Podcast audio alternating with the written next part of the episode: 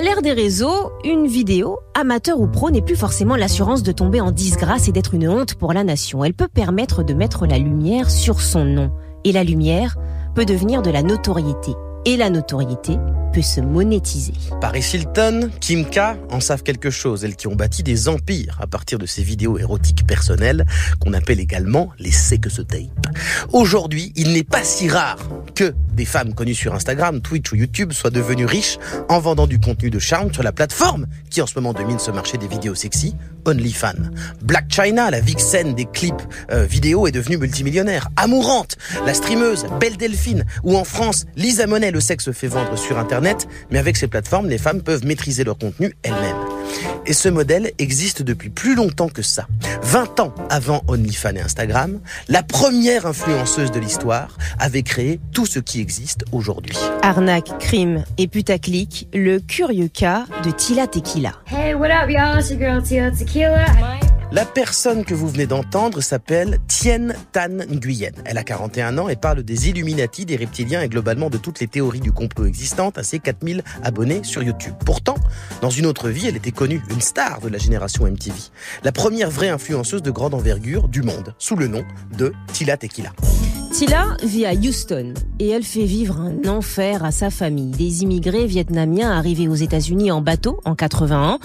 Tila est jolie, elle aime la poésie, la musique et rêve de faire carrière, de faire sa place dans l'industrie. Elle chante dans un groupe, mais sa vie change quand elle se fait alpaguer dans un centre commercial. Bonjour mademoiselle, qui. Bon, évidemment, c'est un exemple, hein, on lui dit pas exactement ça, vu que la personne qui l'a repéré était un agent de modèle photo qui t'a fait pour Playboy.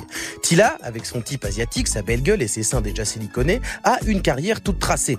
Des photos pour des couvertures de magazines masculins, des bagnoles, des meufs en soutif, des trucs assez classe, qui sont ensuite euh, suivis d'interviews dans les magazines où Tila joue la carte de la jeune fille délurée à toute patate. Elle explique qu'elle aime les garçons et les filles et que son hobby c'est de faire des plans à trois avec ses copines ou de lécher le cou des mecs qu'elle trouve beaux gosses. Résultat, elle devient un fantasme pour tout un tas de types qui veulent lui compter fleurette pendant les séances de dédicace lors des événements où elle se rend. La suite est simple pour elle, devenir playmate pour euh, Playboy. Et ensuite, purement et simplement, du porno. Ou bien des films de série B, vaguement euh, suspense ou érotique. Le genre de truc qui passe le dimanche soir sur M6 en 99. Elle pourrait devenir une starlette à Gronibar de plus, une Pamela euh, d'origine vietnamienne. Mais elle décide de capitaliser sur sa petite gloire de papier glacé et d'investir dans Internet. Puisqu'un mec qui bande ne réfléchit pas beaucoup, eh ben elle va les faire payer.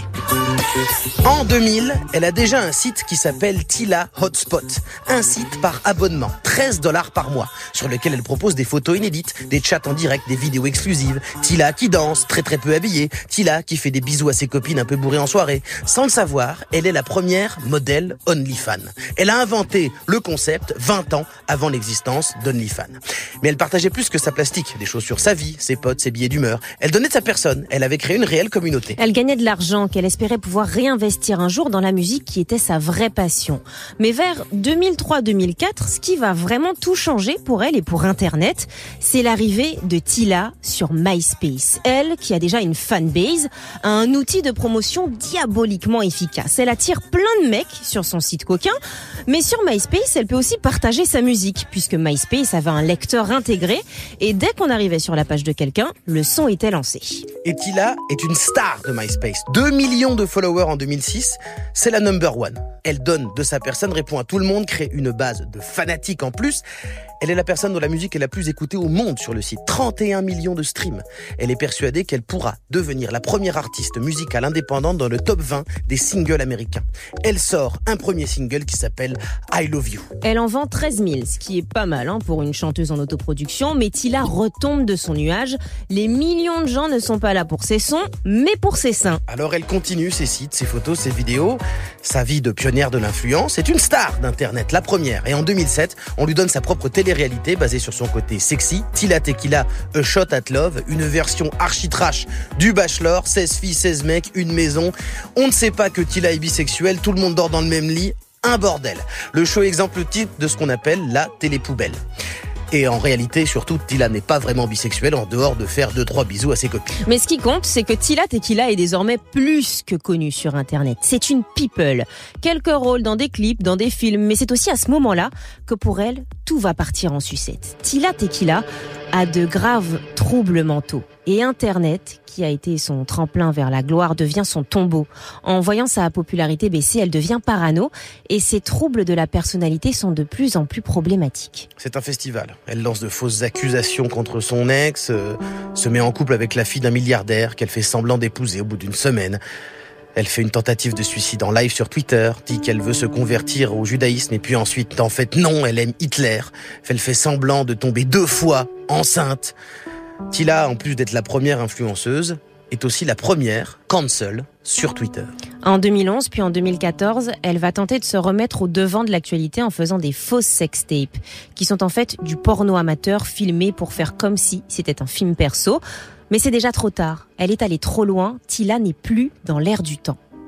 Si l'on résume, Là où aujourd'hui le modèle c'est faire une sextape pour faire irruption dans l'actualité, puis de la télé-réalité pour devenir influenceur et payer, faire payer sa communauté sur OnlyFans, Tila Tequila a fait tout ça avant tout le monde, mais à l'envers. Elle a commencé par la fin et terminé par ses sextapes, en lançant d'ailleurs une mode des studios de porno produisant de faux films volés.